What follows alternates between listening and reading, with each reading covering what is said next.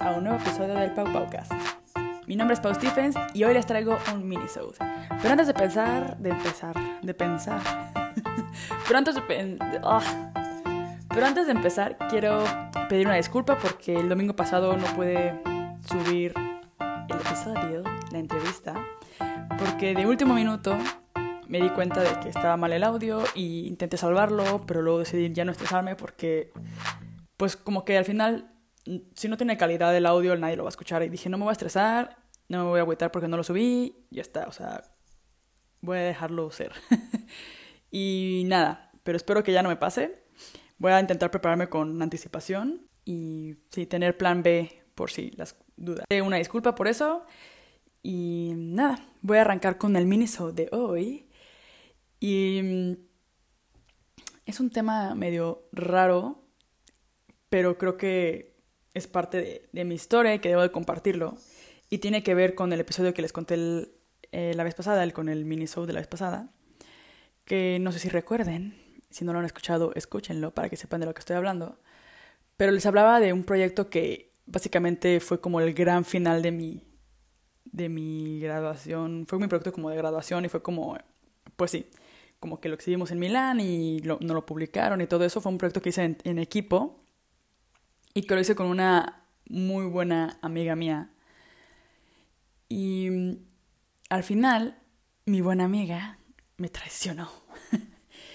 Entonces, em, lo que me llega a la siguiente lección de vida, que es como trust no bitch.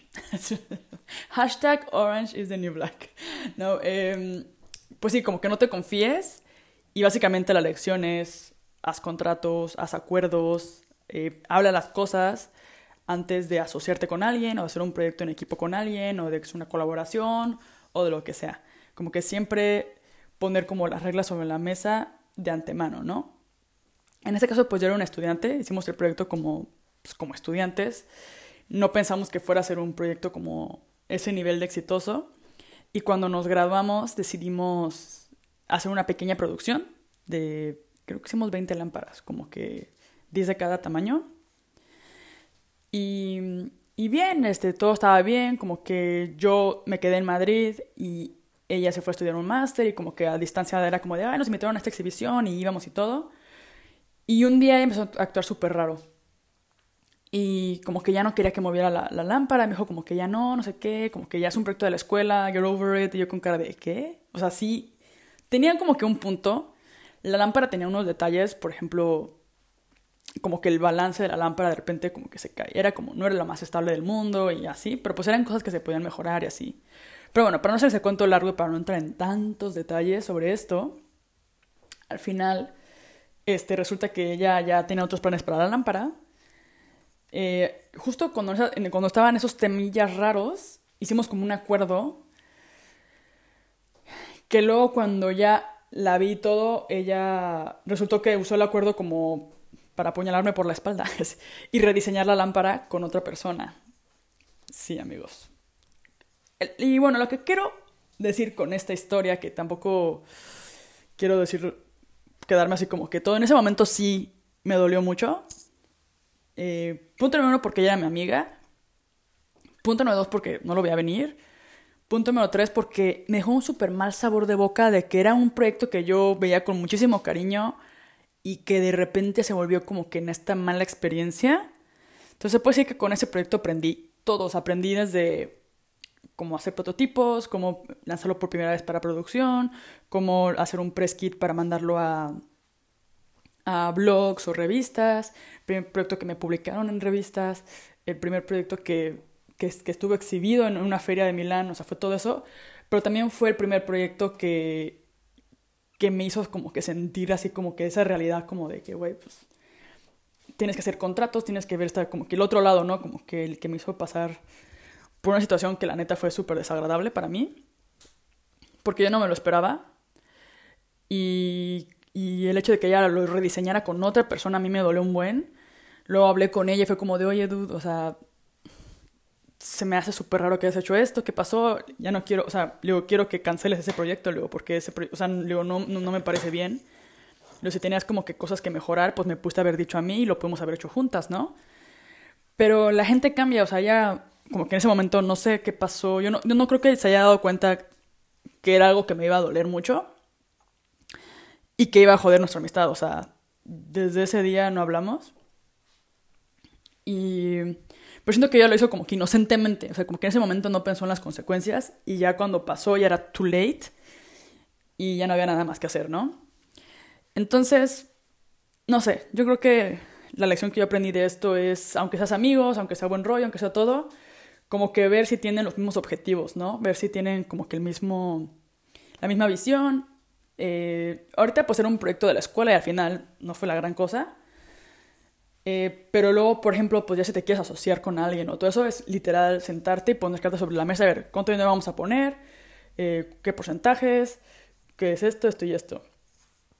Y desde un principio como que explicar todas esas cosas, buscar asesoría legal, o si lo van a ver como un proyecto, como un experimento, pues que quede claro que va a ser un experimento, o que si va a haber algo económico de por medio, o cuáles son los objetivos que queremos lograr con este proyecto, para ver que todos estemos en el mismo canal y no sea como un, tema raro. O sea, yo, eh, yo quería seguir con este proyecto, quería evolucionarlo y todo. Ella me dio a entender como que no, pero al final resultó que no es que no lo quisiera seguir teniendo, sino que ya no lo quería seguir haciendo conmigo. lo cual es como de, dude, no puedes hacer eso, güey. Estamos hablando de que es un proyecto que publicaron en miles de... Está mi nombre y tu nombre en él. O sea, como que no puedes como que borrarlo de la existencia, rediseñarlo con otra persona y que todo esté ahí. O sea, como que, ¿qué onda? Y... Mm, no sé, como que desde el principio hemos hablado como esas reglas, ¿no? Pero bueno, son cosas que no se te ocurren en ese momento. O sea, jamás te esperas que alguien te vaya a romper el corazón.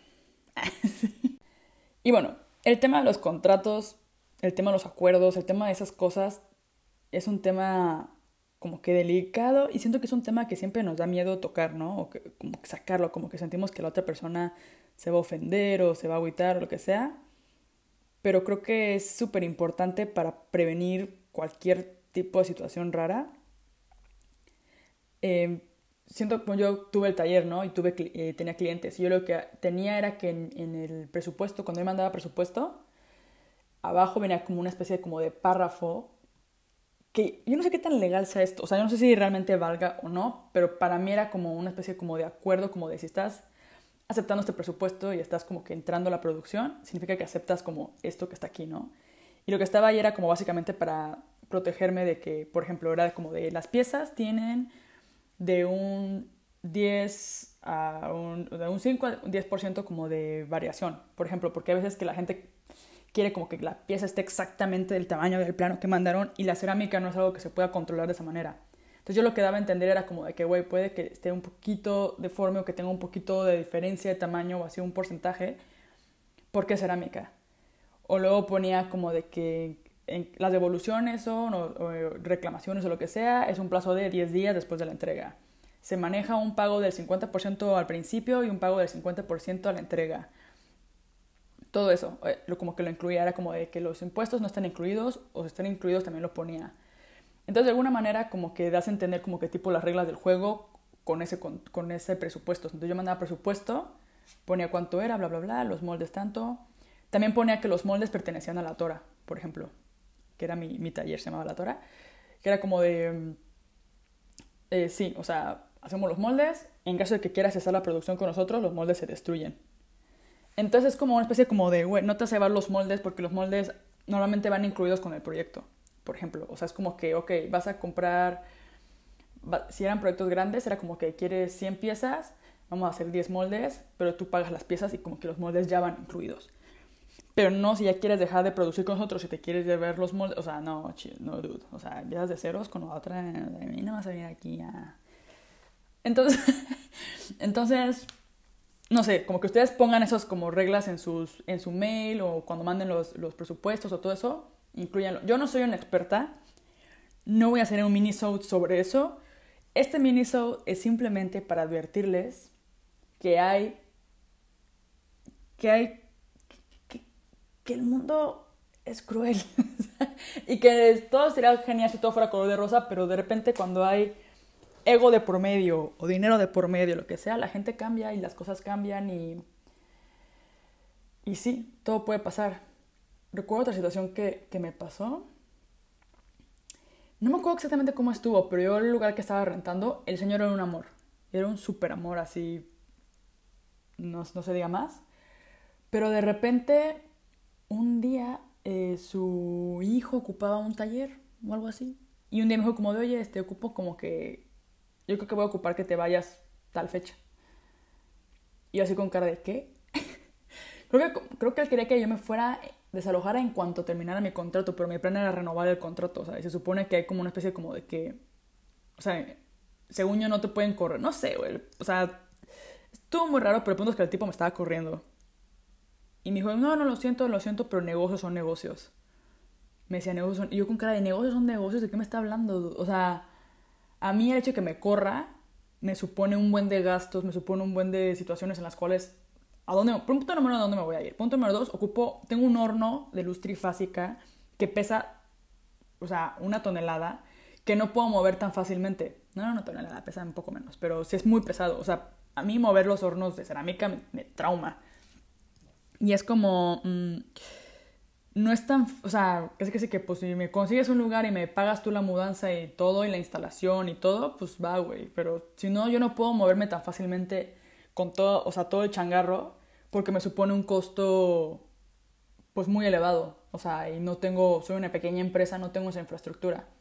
Pero a mí la frase que me marcó un buen y que me caga, la neta, que la gente la use, es la de business on business, o son negocios, o no eres tú, son los negocios, o...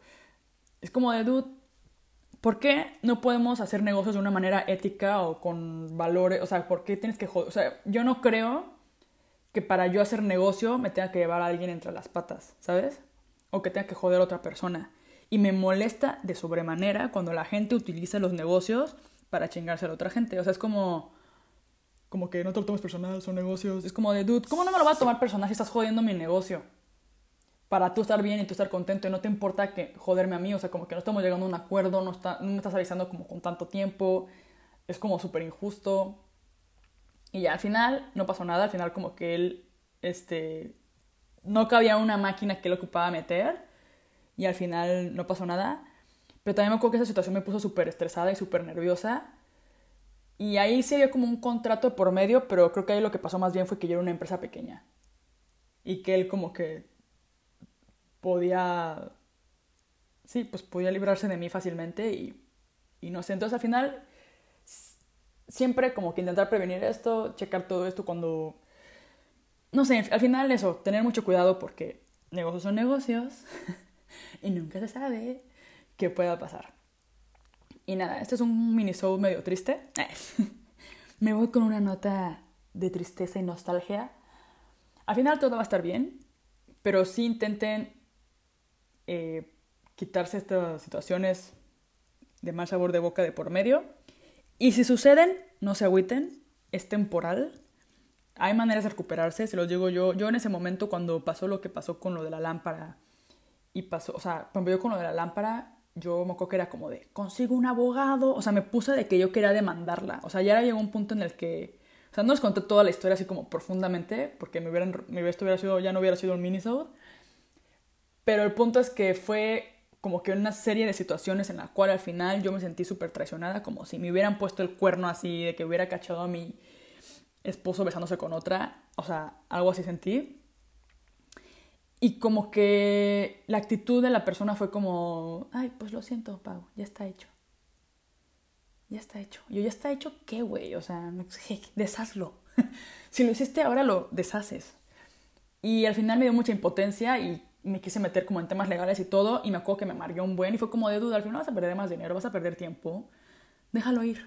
O sea, ya como que no te aferres a un proyecto que ya fue, que hiciste con otra persona, que esa otra persona ya no quiere saber nada de ti, tal cual como, tal cual como exnovios.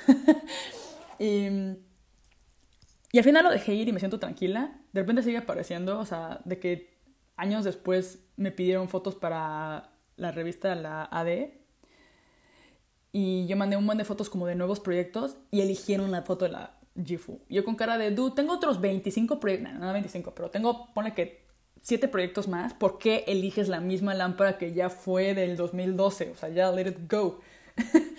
Pero bueno, lo tomo como una bonita experiencia. No hay que dejar que nos amarguen esas cosas la vida. Al final, como temas de dinero y temas de ego y así, hay que intentar dejarlos ir. Si quieres, enojarte un día o dos. Y si no lo puedes solucionar, déjalo ir. O sea, no, no te aferres a estas cosas y no dejes que estas cosas te intoxiquen. Y simplemente intenta tú ser un buen ser humano, ser un buen empresario, ser un buen diseñador, un buen artista. Pon tus reglas bien en claro desde un principio. Intenta evitar esas situaciones. No te lleves a más gente entre las patas. Siempre piensa bien como que las decisiones que tomas. Y pues nada. Eh, con esto me despido. adiós. Adiós. Y bueno, si les ha pasado algo parecido, cuéntame sus experiencias. Me encantaría escucharlas. Eh, de preferencia en SoundCloud o si quieren mandar un mail a paupaucast.gmail.com o en el Instagram del Paupaucast, que es arroba paupaucast, P-A-U-P-O-W-C-A-S-T. Paupaucast. Adiós amigos, me voy, pero